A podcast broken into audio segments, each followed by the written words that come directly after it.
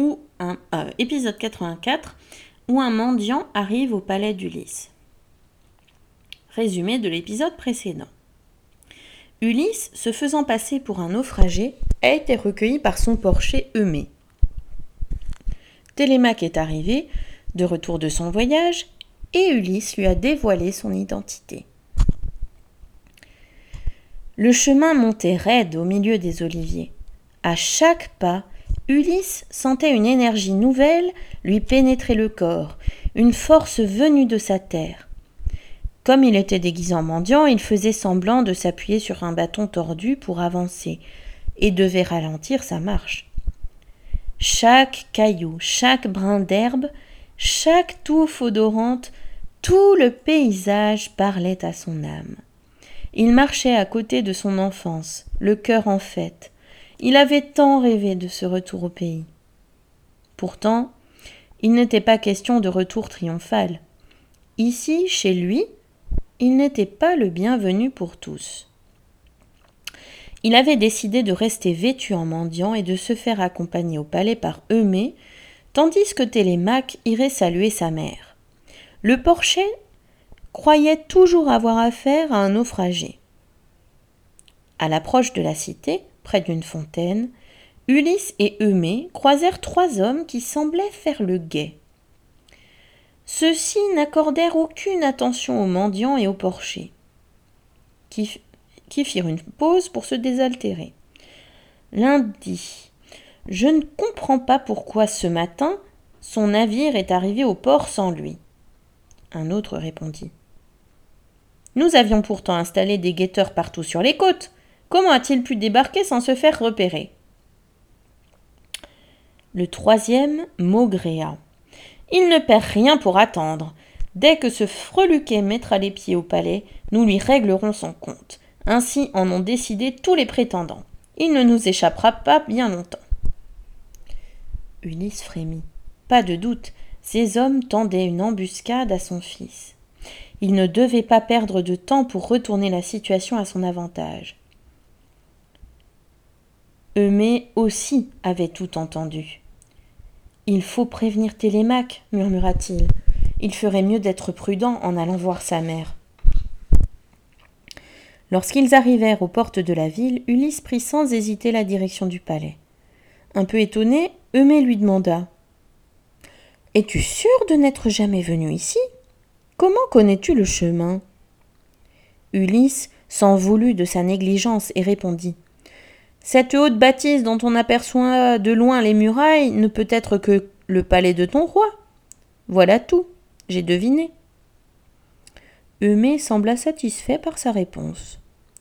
Bientôt, Ulysse fut devant la porte de sa maison. Sous ses guenilles, avec son visage sale et ridé, personne ne pouvait le reconnaître. Personne? Quelqu'un pourtant sut immédiatement qui il était. Devant le porche du palais, allongé sur un tas de fumier, un vieux chien semblait abandonné de tous.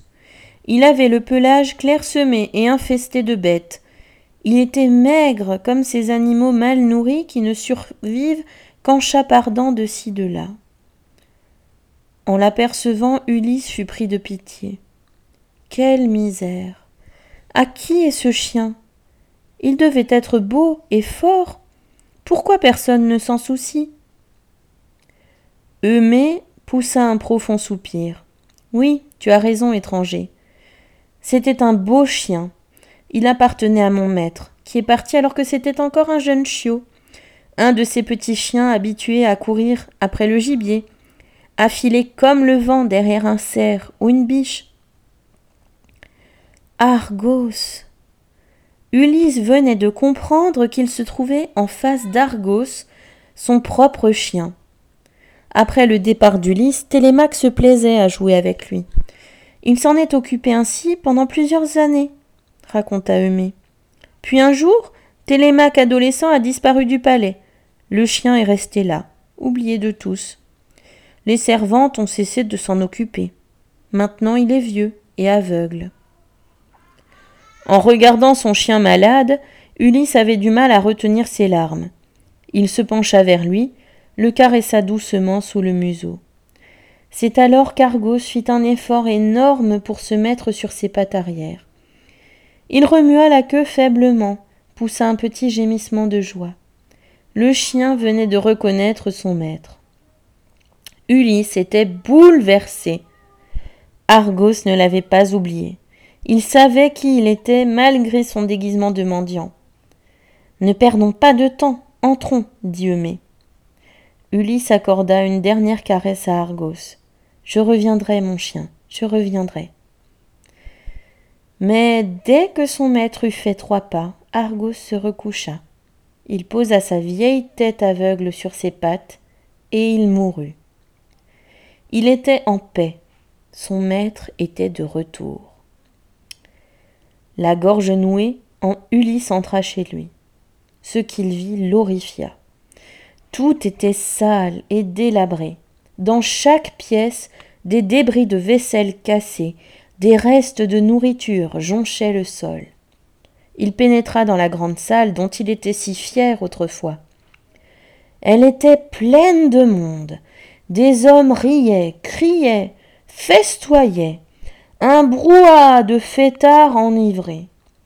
Dans un coin de la pièce, Ulysse aperçut les armes des prétendants entassées contre un mur. Il jeta un coup d'œil sur les visages des hommes qui occupaient ainsi sa maison. Il n'en reconnaissait aucun. Tous étaient jeunes, parfois presque aussi jeune que son fils, en tout cas plus jeune que lui. Il eut du mal à contenir la rage qui lui montait à la gorge, mais ces hommes qui occupaient sa maison étaient nombreux. Il allait falloir faire preuve d'astuce pour les déloger.